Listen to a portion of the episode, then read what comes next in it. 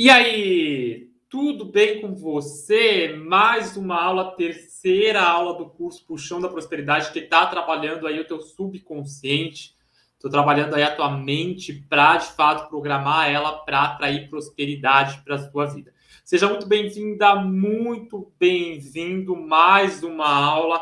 Hoje eu considero uma aula chave, né? Caiu numa sexta, uma sexta de sextou aí. Vamos ver quem está comprometido de fato comprometida com a mudança, porque essa é uma aula muito importante, tá? O conceito dessa aula é simples, não tem nada demais, então vocês vão ver assim que é muito mais simples do que parece. É, como, é o que eu falei lá na primeira aula, quarta-feira. O que eu estou mostrando aqui para vocês não é nada extraordinário, não é aquela coisa, ai meu Deus, que as pessoas vendem por aí. Eu estou ensinando vocês fazerem um arroz, feijão, o básico, porque vocês tendo conhecimento do básico, vocês conseguem transformar qualquer área da vida de vocês. Beleza? Boa noite, Lisiane. Boa noite, Claudete. Boa noite para quem for entrando aí. Gente do céu, Nando tá aí, Verônica de Portugal, Valdeide, Aline, sejam todos bem-vindos. A aula de hoje é sobre crença, tá? Eu vou explicar para vocês o que é uma crença e aí a gente vai trabalhar em cima de crenças limitantes. Por quê, Jardel? Porque quando eu falo de lei da atração, a base de lei da atração, eu não considero essa ideia de ah, mecânica quântica, física quântica, coisa nada e tal. Eu gosto muito mais da ideia de que o teu inconsciente cria a tua realidade com base na tua percepção, no teu foco. Ou seja, lembra que eu falei lá na primeira aula sobre semelhante cria semelhante? É o que eu vou explicar aqui para vocês. Semelhante cria semelhante. Isso significa que o volume das suas crenças, vamos pensar assim, o número de crenças que você tiver positivas vai atrair mais situações positivas. O número de crenças que você tiver negativa vai atrair mais crenças negativas. Isso significa o que, Jardel? Significa que, conforme a tua mente estiver programada, bem sucintamente é isso, conforme a tua mente estiver programada, ou você se dá muito bem na vida, ou você se fode completamente. A verdade é essa, é uma linguagem bem clara, é isso. Então, se você está mais se fudendo do que se dando bem, é porque provavelmente a tua crença tá, a, a, a tua mente está com crenças negativas instaladas em uma maior proporção do que crenças positivas. O meu trabalho aqui hoje, o processo que eu vou te ensinar hoje aqui, é justamente fazer você perceber. Então, a gente vai trazer do inconsciente, a gente vai atravessar aquela barreira, aquele recalque que está lá, né? A gente vai atravessar por aquilo e vai te mostrar qual é a crença que está pegando e como reprogramar ela, tá bom? Então, bora começar no conceito básico do que, que é uma crença. Olha só, existem três tipos de pensamento como se forma um pensamento não é interessante que a gente está tá conversando. Eu explico a formação do pensamento no meu curso mais avançado no ABC da Mente Rica, tá? Que aí é um curso que a gente trabalha muito mais a fundo. Essa aula que eu estou dando hoje, eu volto a dar ela no ABC da Mente Rica, mas de uma maneira muito mais aprofundada, três horas. Mas a base está aqui para você. Existem três tipos de pensamento: os pensamentos automáticos, os pensamentos de suposição e as crenças, tá? Pensamento automático, pensamento de suposição e crença. O que é um pensamento automático? Um pensamento automático é um pensamento que vem a partir de um gatilho. Então, é aquele pensamento, por exemplo, ontem eu estava explicando sobre o processo de gatilho, que é o evento, né? Então, aconteceu um evento, vem um pensamento na minha mente. Vou dar um exemplo para vocês que eu adoro. Você está lá, você comprou uma blusinha, uma brusinha, como a gente fala aí, você comprou uma brusinha bonita, né? Aí chega uma amiga e olha e fala bem assim: Nossa, amei a tua blusa. Aí você já fala: Custou 10 reais. Quando que você vê uma pessoa milionária olhar e falar bem assim: Olha, custou tantos mil dólares. A pessoa ela não precisa dessa validação. Esse pensamento automático que vem, ele é um pensamento que está linkado a uma crença do quê? De inferioridade, de desmerecimento, de não conseguir validar suas conquistas. Né? Uma pessoa milionária, geralmente ela vai olhar aquela blusa, ela vai dizer assim: Olha, eu te empresto, né? A bolsa, né? Ah, adorei tua bolsa, olha, eu te empresto. Então, pensamento automático são os pensamentos que a gente tem que cuidar, porque às vezes as nossas crenças residem ali e a gente não percebe. A gente não percebe. Essa semana teve uma pessoa que, que conversou lá na lá no grupo, né? Falou o seguinte: falou assim: nada na minha vida dá certo E aí ela estava ela tava explicando o contexto do porquê nada na vida dela dava certo. Isso é um pensamento automático, ok? Uh, outra coisa que aconteceu uh, há um tempo atrás, um aluno meu do ABC da Mente Rica da turma 1, ele estava comentando na, na turma dos veteranos, eles têm um grupo do WhatsApp, né? Cada turma tem o seu grupo. E esse grupo da turma 1, eles, eles participam bastante, eles interagem e eu tô lá. Já faz mais de um ano que o curso foi, mas eu tô lá, eu tô sempre acompanhando. Eu gosto dessa aproximação do aluno, dele entender que a pessoa que está ali dando aula não é um deus, é um ser humano normal. Então eu tô lá e esse aluno, ele veio e ele veio falar assim, gente, eu não estou conversando muito aqui no grupo porque eu recebi uma promoção no meu trabalho e ontem eu fiquei de tal horário até tal horário em reunião e aí agora eu não tenho mais tempo para nada, agora tá, tá, agora tá complicado porque eu estou trabalhando muito. E aí eu falei para ele assim, olha só, tu tá com uma coisa muito positiva na tua frente, que é a noção da promoção no trabalho, a questão de mais dinheiro entrando, a questão de valorização profissional que tu tanto queria, mas inconscientemente tu tá dizendo para tua mente que isso é ruim, porque tu não tá percebendo os pensamentos automáticos que tu tá colocando. Quando você fala, por exemplo, assim, ah, agora eu não tenho mais tempo para nada, tu tá reforçando o pensamento para tua mente de que estar no cargo novo é algo ruim. Percebe? E às vezes a gente fala isso. Esses tempos atrás, eu já contei essa história, mas esses tempos atrás eu fui com meu pai no mercado, e aí a gente saiu do mercado, meu pai olhou para mim e falou assim: ah, o dinheiro não vale mais nada, né? Agora que está esse aspecto de inflação no Brasil, tem muita gente falando isso. Ah, é algo automático de se falar. É algo automático, só que o teu subconsciente ele percebe, ele pega tudo. Ele pega tudo nas entrelinhas. E se ele pega tudo nas entrelinhas, ele vai assimilar isso como uma verdade absoluta. De tanto você repetir algo, aquilo acaba se tornando uma verdade absoluta. Então você acaba criando um pensamento automático ali, fazendo com que esse pensamento automático se torne uma crença. Uma crença é o quê? Uma crença é um pensamento que, de tanto ser repetido, você acreditou fielmente nele, o teu subconsciente acredita aquilo como verdade absoluta. Ok, Jardel, você explicou pensamento automático e você explicou crença. O que é suposição? Suposição vem muito. A, o, a, o, pensamento de suposição está muito linkado à autossabotagem. Por exemplo, ah, eu queria tanto ter uma promoção no meu trabalho, mas eu nem vou pedir porque a empresa está passando por uma crise, porque o Brasil está em crise e eu não vou ganhar. Então, você já supõe que algo negativo vai acontecer. Por você supor que algo negativo vai acontecer, atualmente ela já está preparada para a questão negativa. Hoje eu estava atendendo uma pessoa e foi bem curioso, porque foi um atendimento assim meio que de emergência, né?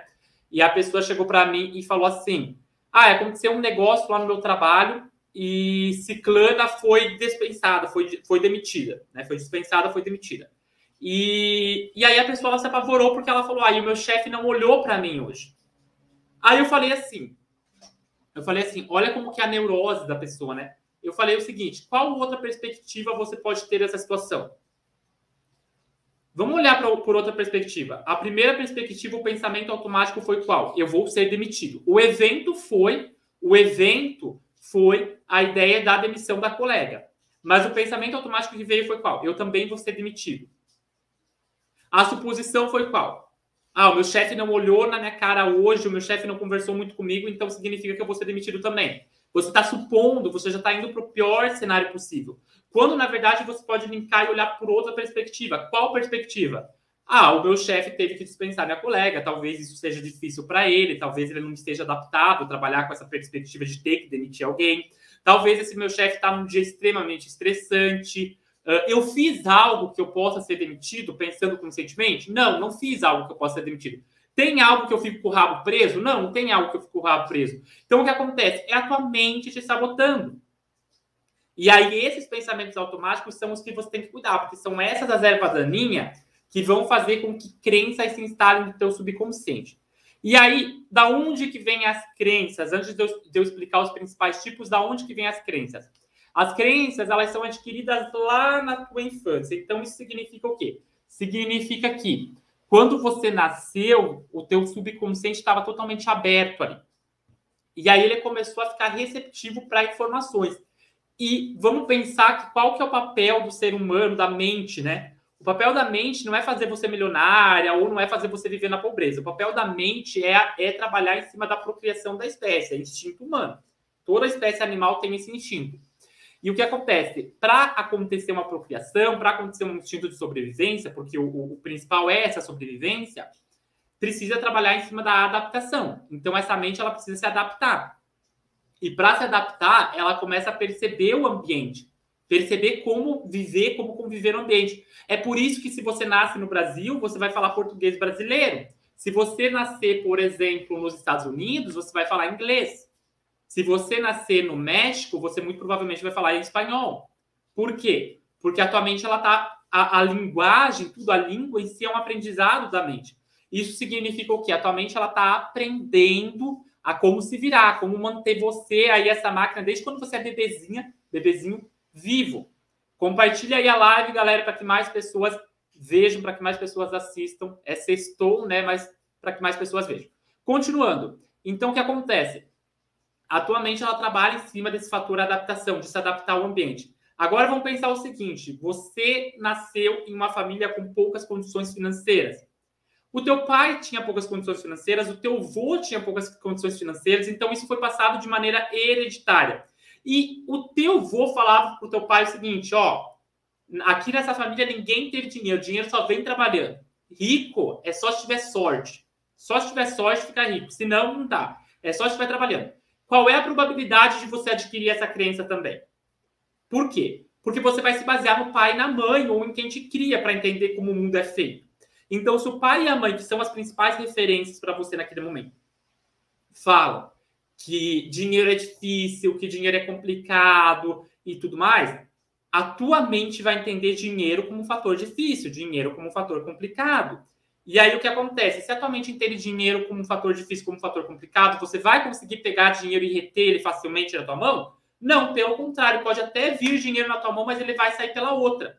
Por quê? Porque o fato de você ter dinheiro sobrando na mão não fecha com a programação que está instalada na tua mente. Não fecha. É por isso que quando eu contei aquela história lá na quarta-feira, de que eu ganhei o prêmio da Mega Sena lá, e em poucos meses eu perdi todo o prêmio, da Mega Sena, né, da, da, dos cinco números que eu acertei, e não era um valor baixo, né? Não era a cena, mas não era um valor baixo. Mas eu perdi todo o prêmio e eu nem sei aonde foi esse dinheiro.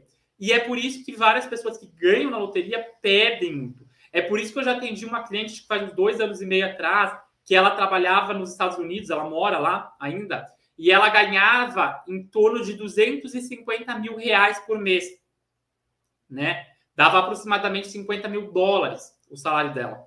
Né? A mulher super bem sucedida. Mas o dinheiro não parava na mão dela. Não parava na mão dela. Jardel, como assim uma pessoa que ganha quase 250 mil reais, o dinheiro não para na mão dela?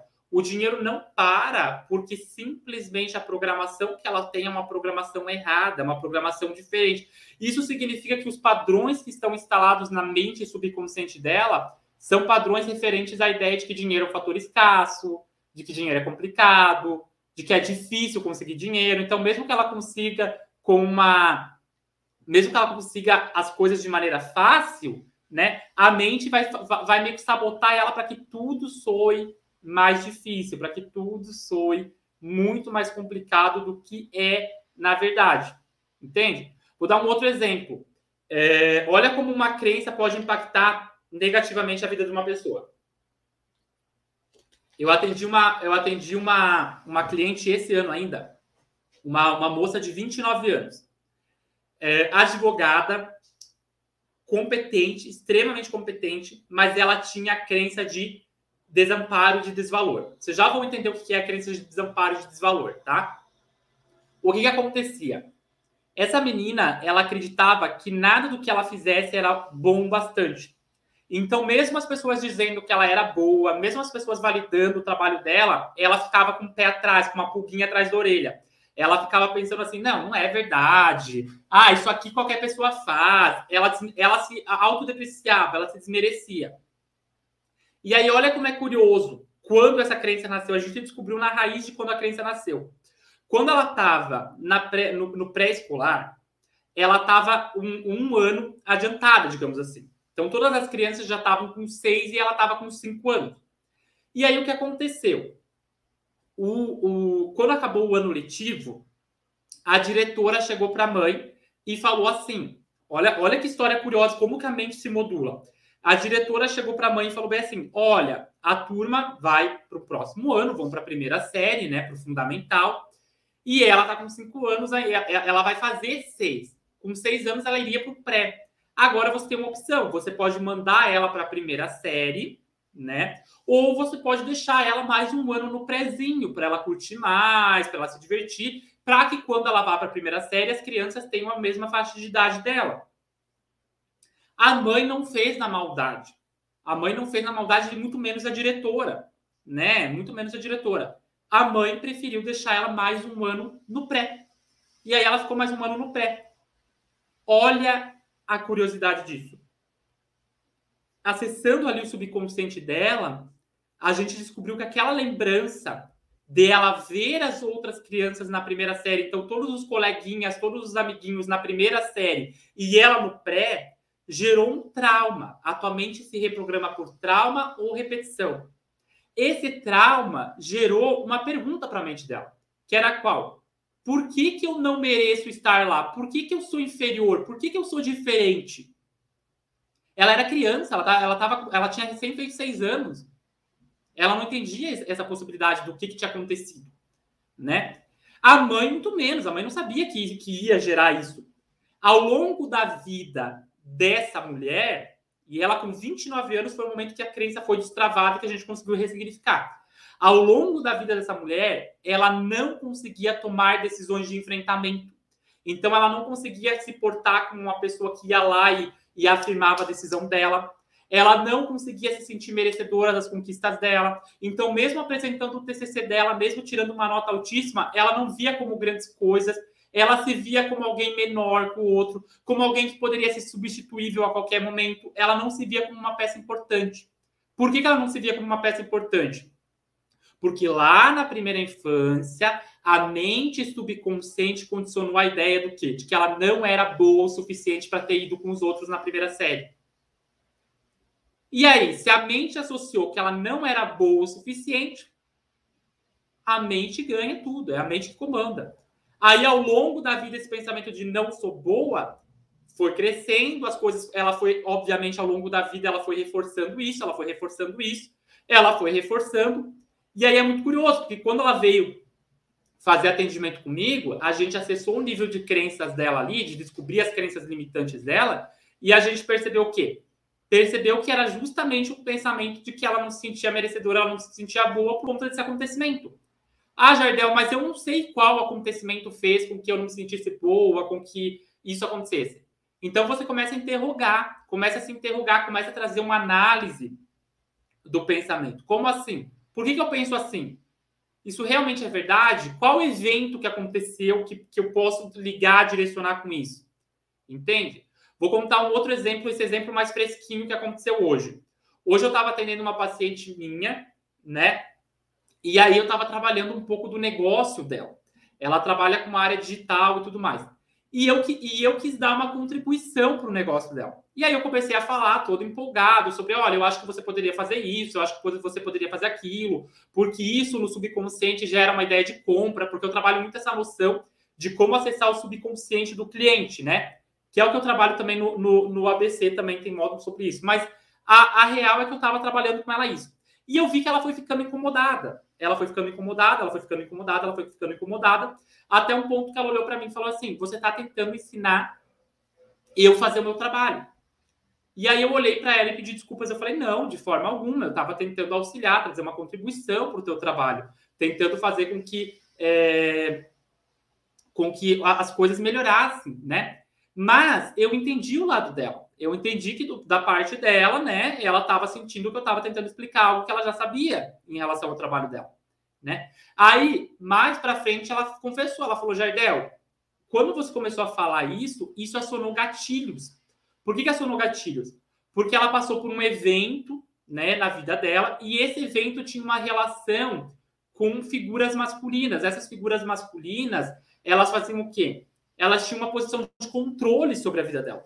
Então, quando eu tentei mostrar para ela, disse assim: olha, seria legal se você fizesse isso, aquele gatilho da mente dela foi acionado. aquela ideia de que talvez eu tentar, talvez eu tentasse controlar ela, que não era verdade, eu não estava tentando controlar ela, mas na mente dela criou uma associação, criou um padrão de associação.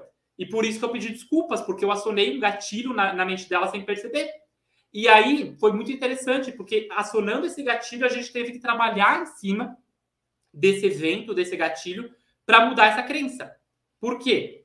Porque senão ela tinha uma crença de que toda vez que acontecer isso, o subconsciente dela ficava reativo. Ficava, né, naquele, naquele momento. E aí a gente trabalhou em cima do evento, como fazer com que ela não ficasse reativa, né, com que ela com que ela com que ela com que ela conseguisse fazer uma distinção do que de fato era uma tentativa de controle ou do que era um auxílio. Porque a mente não conseguia. Então, gente, se tiver travando, tem algumas pessoas falando que está travando. É, se tiver travando, fiquem tranquilas, porque depois a live fica salva, completa, tá lá no, no, no canal para vocês verem na íntegra de, novamente. Assistam até o final e depois revejam ela, vai ser bem interessante, tá? Aí o que, que acontecia? Quando uma crença ela é ativada, se ela for ativada, qualquer coisa que eu faça tem que passar pelo crivo da crença. Então, por exemplo, se eu sinto que eu não sou bom o suficiente, eu vou atrair, porque semelhante cria semelhante, eu vou atrair pessoas que reforcem essa crença, eu vou atrair condições, eu vou atrair é, momentos que reforcem a crença de que eu não sou bom o suficiente, de que as coisas não. É, de que as coisas não dão certo para mim e tudo mais. Por que, Jardel? Porque as crenças, elas às vezes, essa crença às vezes foi instalada lá na primeira infância, no âmbito da família, ou no âmbito social da escola, como foi o caso dessa, de, dessa moça, né? Ela teve essa crença instalada no, no âmbito da, da escola. Ou, por exemplo, a crença pode ter sido instalada também, né, no âmbito de como eu me vejo ao longo da vida. Então eu começo a entrar num parâmetro de comparação e eu começo a me ver de uma maneira diferente.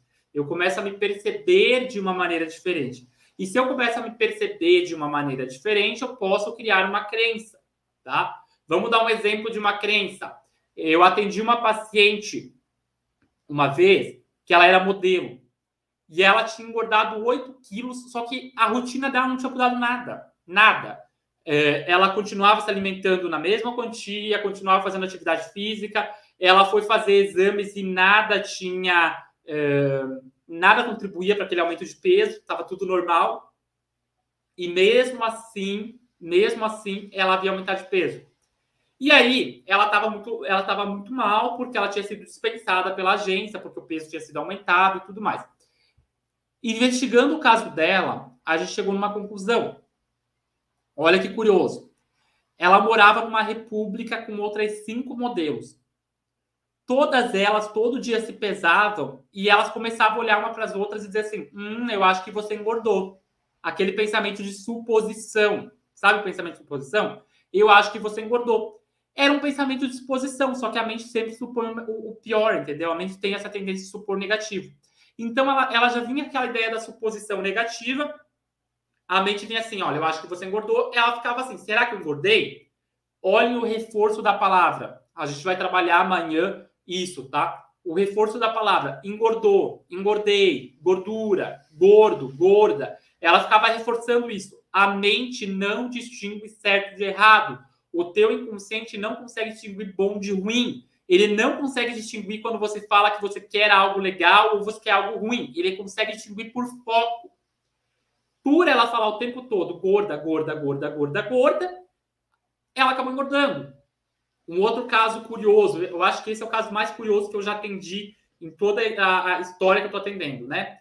É, eu atendi uma moça uma vez que ela, ela morria de medo de rato. Rato. Já contei a história várias vezes, mas é muito curiosa. Toda vez que ela saía na rua, que ela andava por uma rua ali meio diferente, que ela fazia alguma coisa, ela via rato. Eu não vejo rato na rua sempre. Mesmo a gente sabendo que tem essa noção aí de que as ruas são meio poluídas, né, os esgotos e tudo mais, mas eu não vejo. Por que, que ela via rato sempre? Porque toda vez antes de sair de casa, ela reforçava o medo. Ela dizia assim: ai, tomara que eu não veja rato. Ela estava na rua, ela pensava no rato, vinha aquele pensamento automático. A mente não sabia que ela, se ela queria ou não. A mente simplesmente trabalha com a noção de foco. Por ela estar tá focando ali na ideia do rato, rato, rato, rato, né? Ela criava o rato. Tá, Jardel, mas isso não ia gerar ansiedade dela ficar pensando o tempo todo? Não é o contrário? Porque ontem você me falou o seguinte: se eu ficar pensando em algo o tempo todo, o pedido não vem. É diferente, gente. Quando ela pensava no rato, ela pensava rapidamente, ela pensava assim: tomara que hoje eu não veja um rato. E aí ela seguia a vida dela, com aquele medo. O medo, ele é um sentimento que não gera dúvida. Ou você está com medo, ou você não está com medo. Se eu apontasse uma arma para tua cabeça agora, você não ia pensar que você tem que fazer janta, que você tem que assistir um filme na Netflix. Você ia rezar para que eu não te matasse. Por quê? Porque ou você morre ou você fica vivo. Ou é 8 ou é 80. O medo ele não gera dúvida, ele é um sentimento nesse, nesse sentido. No caso dela, ela, ela potencializava aquele sentimento de medo com o pensamento de, ai, tomara que eu não veja rato, e seguia viver a vida dela. Lá no meio do dia, ela viu o rato. Né? Olha que curioso. Por quê? Porque ela tinha a crença de que aonde quer que ela fosse, ela ia ver um rato. Tomar um gole d'água. Ó, o povo falando que agora normalizou. Tá? O que, que acontece? Vamos lá. Agora é a parte que vocês vão descobrir as crenças que você tem. Existem três modelos de crença, de acordo com a Judith Beck. Eu gosto de falar, eu, eu Jardel, gosto de falar que existe crenças de inferioridade, né? De não merecimento e de estima, de baixa autoestima. Mas vamos usar o modelo da Judith Beck. A Judith Beck ela trabalha em cima de três modelos de crença.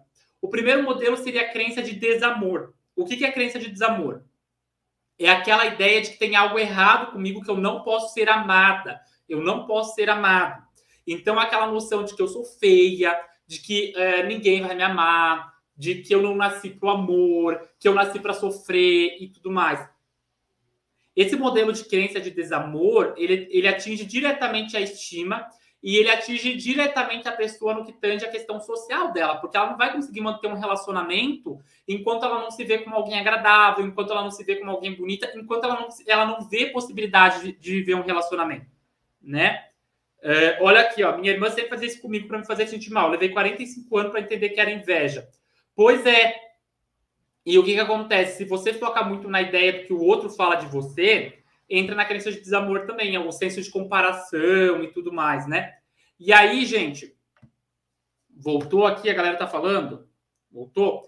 Uma pessoa que tem uma crença de desamor, ela não acredita que ela é digna de ser amada né, ela não consegue perceber a questão do, do, do criar vínculo. Ela tem uma dificuldade enorme para criar vínculo com outras pessoas. Ah, Jardel, mas o curso é sobre prosperidade. O que, que, que essa parte de crença de desamor impacta na prosperidade? Vamos parar para pensar que se você tem uma crença de desamor, que você tem uma dificuldade de confiar nos outros, como é que você vai ser chefe? Como é que você vai ser líder? Como é que você vai abrir um negócio? Você não tem potencial para gerir uma equipe, você não tem potencial para fazer gestão, porque você não confia em ninguém, porque você tem medo de ser traído o tempo todo, porque você acredita que todo mundo vai te fazer mal, né? Por quê?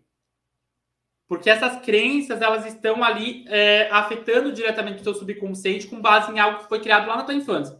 O segundo modelo de crença é o de crença de ah, tá legal, tá legal. Algumas pessoas falam que tá travando, e outras falam que tá normal. Mas depois, quando vocês assistirem gravado, vai estar tá normalzão, tá, gente? Tá? O segundo modelo é a crença de desamparo. A crença de desamparo, ela tá ligada à ideia de que eu me sinto incapaz. Sabe aquela ideia de que muitos de vocês aí têm crença de desamparo? Crença de desamparo é a noção de que eu não tenho capacidade para conseguir o que eu quero, é muito difícil, é muito longe, é muito complicado. E a mente vai fazer com que você se sabote para ver tudo como mais difícil do que realmente é, para te jogar como alguém incapaz. Eu fazia isso. Quando a pessoa ela tem esse senso de incapacidade, uma das armadilhas que ela mais cai é olhar a conquista dos amigos, olhar a conquista de familiares e é, anular totalmente a história dela. Vou dar um exemplo.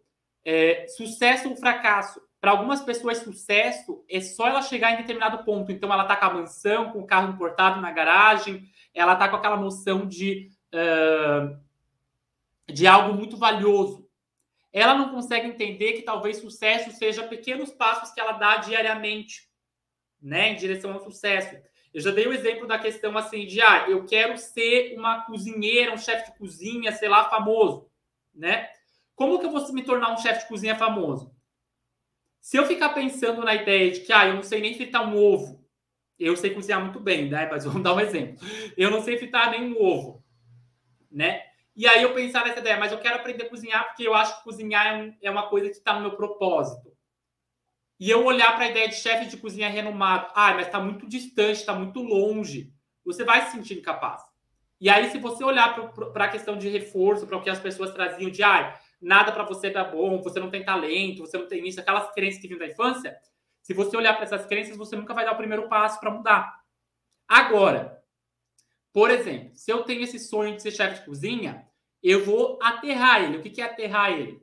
Eu vou reduzir ele a pequenos passos. Qual que é o primeiro? Cara, eu vou, vou numa livraria, vou comprar um livro de receita. Ou pior, né? Melhor do que isso, eu vou no YouTube, eu vou ver vídeos de pessoas cozinhando e vou começar a reproduzir receitas no YouTube. Ah, ok, agora já reproduzi receitas, agora já sei fazer algumas coisas. Sucesso! Já é um sucesso para você isso. Antes você só sabia fritar um ovo, agora você já sabe fazer isso, já é um sucesso. Tá, qual é a próxima etapa do meu sucesso? A próxima etapa do meu sucesso é eu me matricular num curso de gastronomia. Aí eu me matriculei num curso de gastronomia. Sucesso! Aí eu comecei a fazer coisas mais requintadas, aprendi a fazer comidas mais rebuscadas. Sucesso! Ah, aí eu me formei no curso de gastronomia. Sucesso! Ah, aí eu fui procurar emprego em um restaurante, mas eu entrei num restaurante varrendo o chão. Sucesso! Como assim, varrendo o chão? Isso é sucesso. Você já está lá muito mais próximo do ambiente que você queria, né? Da, da cozinha, ali de ser o chefe de cozinha, do que antes, quando você só sabia fritar um ovo. Então, o que acontece? O passo a passo é você começar a reduzir a ideia, a noção da mente de que ah, é muito longe, é difícil, eu sou incapaz, ao que você pode fazer agora e confrontar aqueles pensamentos de que as coisas dão errado, confrontar aqueles pensamentos de que as coisas são ruins, né? Então, por exemplo, uh, quando eu penso nessa ideia do, da incapacidade, se eu quero descobrir as minhas crenças nesse sentido, eu vou listar os meus pensamentos. Como assim listar os meus pensamentos? Eu vou começar a listar esses pensamentos de acordo com como eles vêm. O exercício que eu dei ontem, ele era muito focado nisso. E vocês vão receber o exercício de hoje, ele é um complemento do de ontem, tá? Então, qual que é a noção?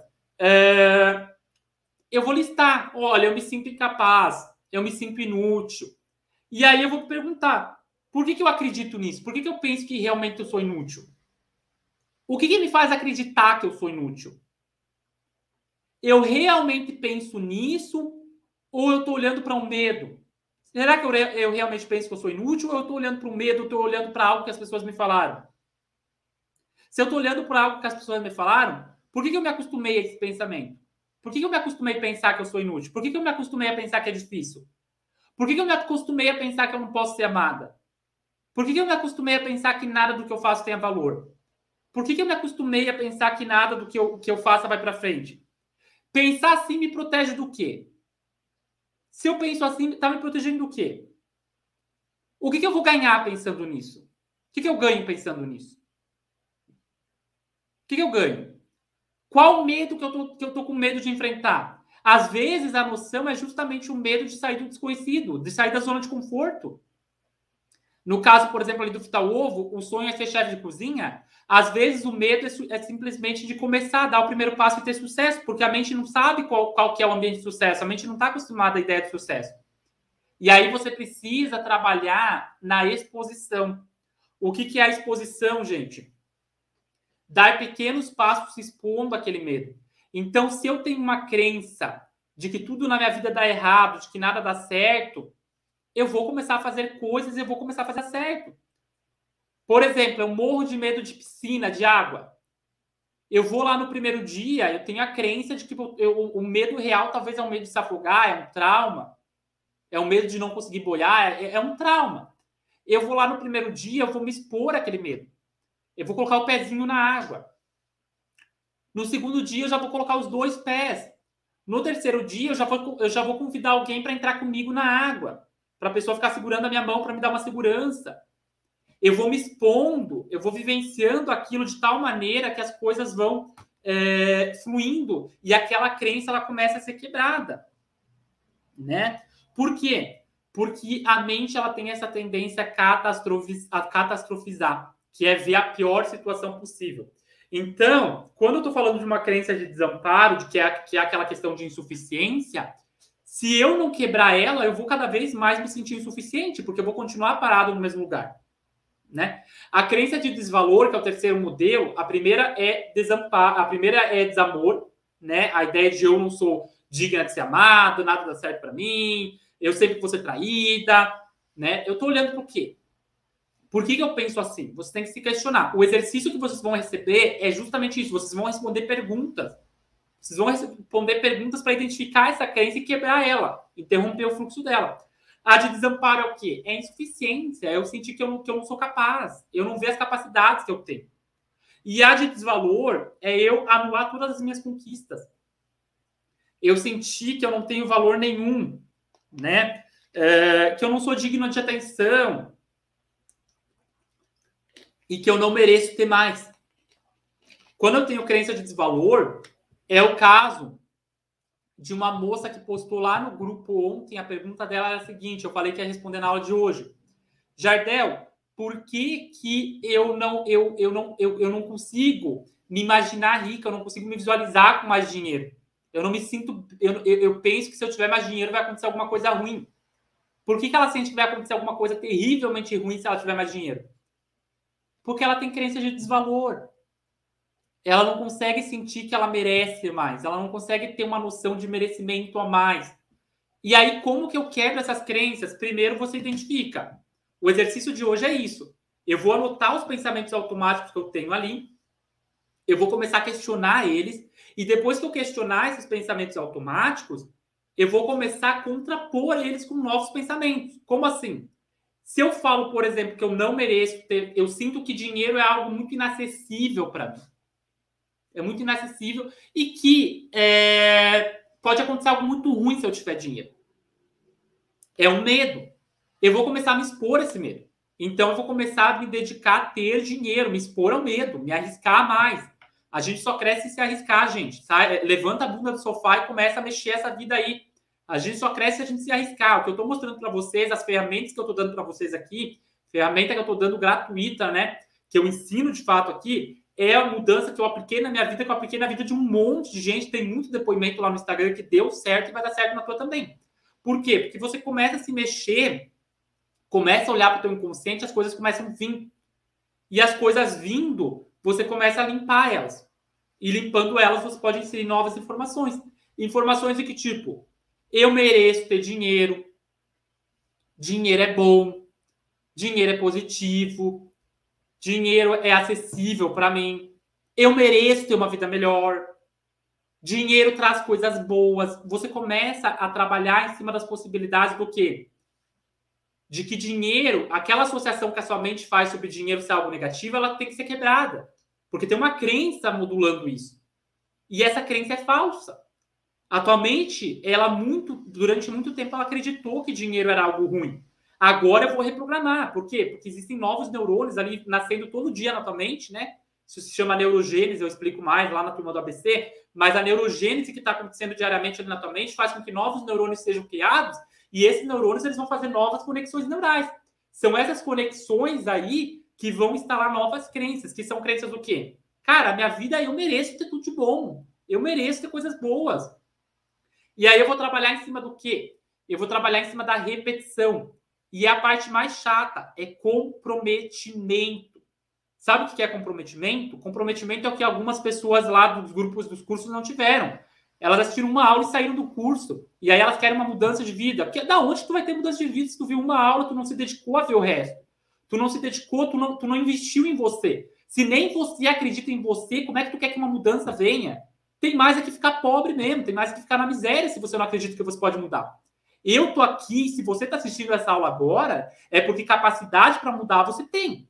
Capacidade para estar tá numa vida num patamar diferente você tem. E eu tenho certeza que daqui a um tempo você pode vir falar comigo e dizer: Olha, Jardel, eu assisti o teu curso tal e hoje a minha vida é totalmente diferente. Por quê? Porque aquilo que eu falei lá no início não é algo mirabolante. Não. É o básico, é arroz e feijão. Hoje teve uma moça que me chamou no, no privado, e aí ela falou assim: Jardel, eu conheci uma youtuber, e essa youtuber ela fala que lei da atração não existe. Ela é uma youtuber da física. Aí eu falei, olha, talvez para essa pessoa a lei da atração não exista mesmo. Se você ver os meus conteúdos, você vai ver que eu não trabalho muito a questão de física. Eu não uso essa ideia de mecânica quântica. Eu sei que tem muita gente aí que usa, muitas pessoas bem famosas.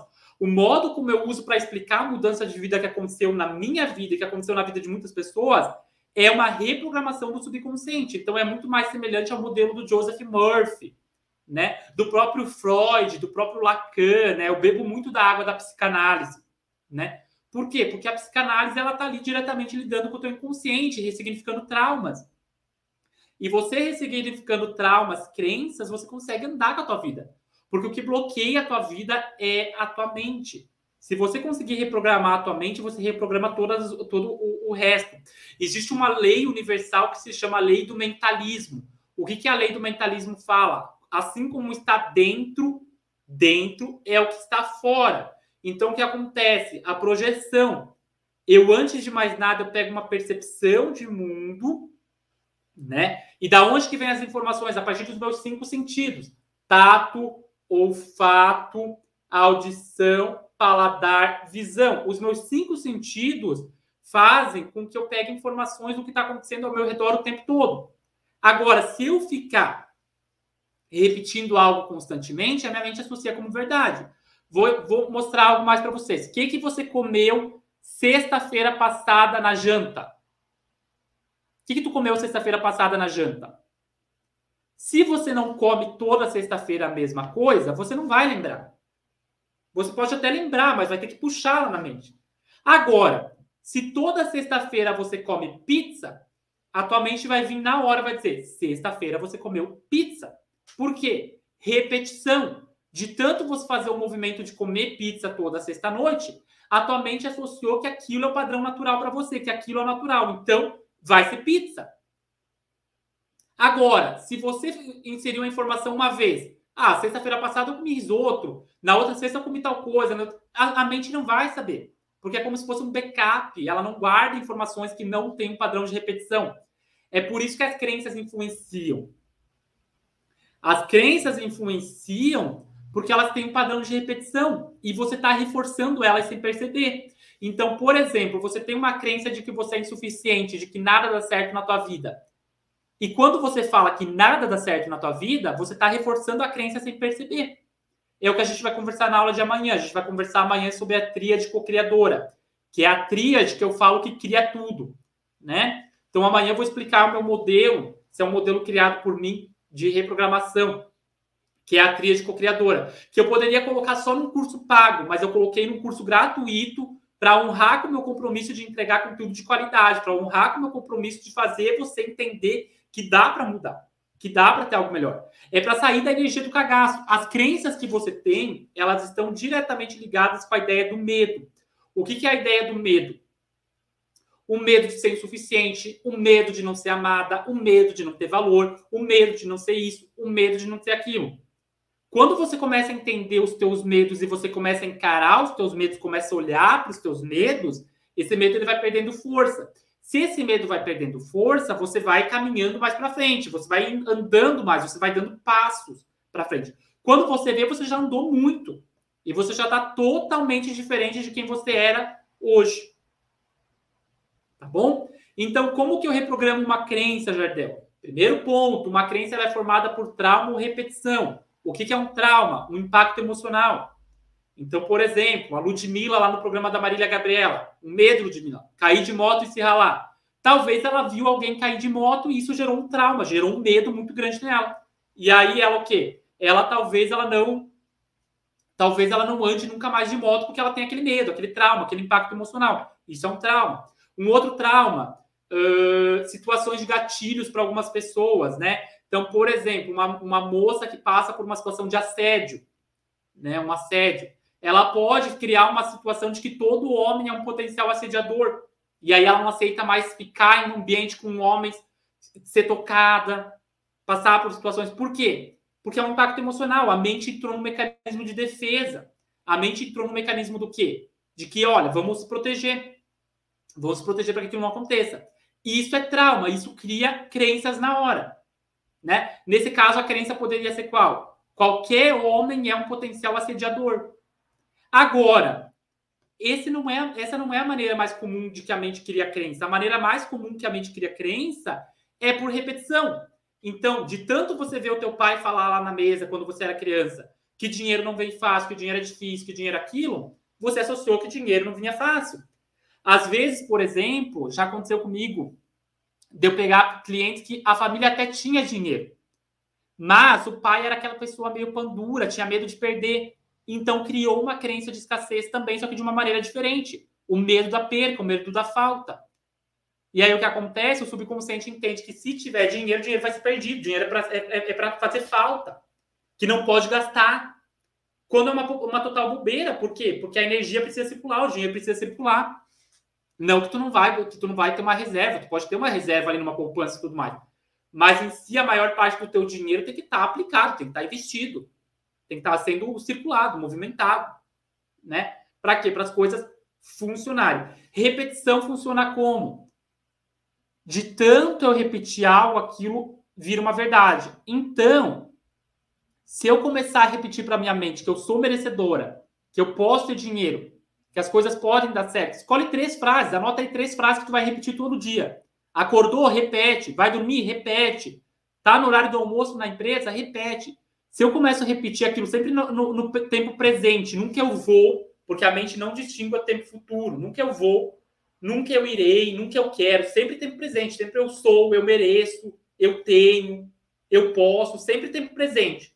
Se você começa a associar no tempo presente as coisas, a tua mente, com o tempo, mesmo que, mesmo que agora você não acredite, mesmo que agora você não acredite, com o tempo a tua mente passa a acreditar. É, o, é, é, aquela história, a pessoa, a pessoa ela acaba fingindo tanto que a mente acaba tornando aquilo real. E dá certo. Se vocês forem olhar histórias aí de pessoas na internet que fizeram aquele cheque do universo, colaram de tanto olhar para aquele cheque, manifestaram aquele dinheiro. Ou falavam, falavam, falavam que um dia iam chegar a um patamar e conseguiram. Por quê? Porque de tanto elas associarem que elas já eram aquilo, elas conseguem aquilo. Tá bom? O exercício de hoje vocês vão receber lá no grupo, é para identificar as crenças limitantes de vocês. Vocês vão responder as perguntas, tá? Respondam. Anota, primeiro ponto, anota o pensamento. Que pensamento que eu tenho? Depois comece a se questionar. É um exercício muito pessoal, um exercício de questionamento. Você vai se questionar cada vez mais sobre si mesma para identificar a crença. Identificou a crença, anota ali um pensamento contrário. Então, se a crença é que eu não mereço ser amada, qual que é o pensamento contrário? Eu mereço ser amada. Se a crença é que eu sou incapaz, qual que é o pensamento contrário? Eu sou capaz. E eu vou começar a fazer o quê? Eu vou começar a repetir isso dia e noite. É chato, é, é, é às vezes é meio, é meio cansativo, mas é necessário. Para quê? Para tua mente criar aquilo que tu deseja. Tá bom? Boa noite, boa sexta. A gente se vê amanhã. Amanhã, as três primeiras aulas vão estar liberadas no YouTube. Então, se você perdeu alguma das aulas, a partir de amanhã, vou liberar agora já. A partir de agora, as três primeiras aulas estão liberadas no YouTube. Você pode assistir as três primeiras aulas de novo. Então, ó, é um presentão aí para você, tá? E amanhã tem a quarta aula. Vejo você na aula de amanhã às 8 horas. Se comprometa, porque a aula de amanhã é muito importante. É tria de co-criadora. É conteúdo de curso pago que eu tô dando de graça para você amanhã à noite. Beijo grande, até amanhã. Tchau, tchau.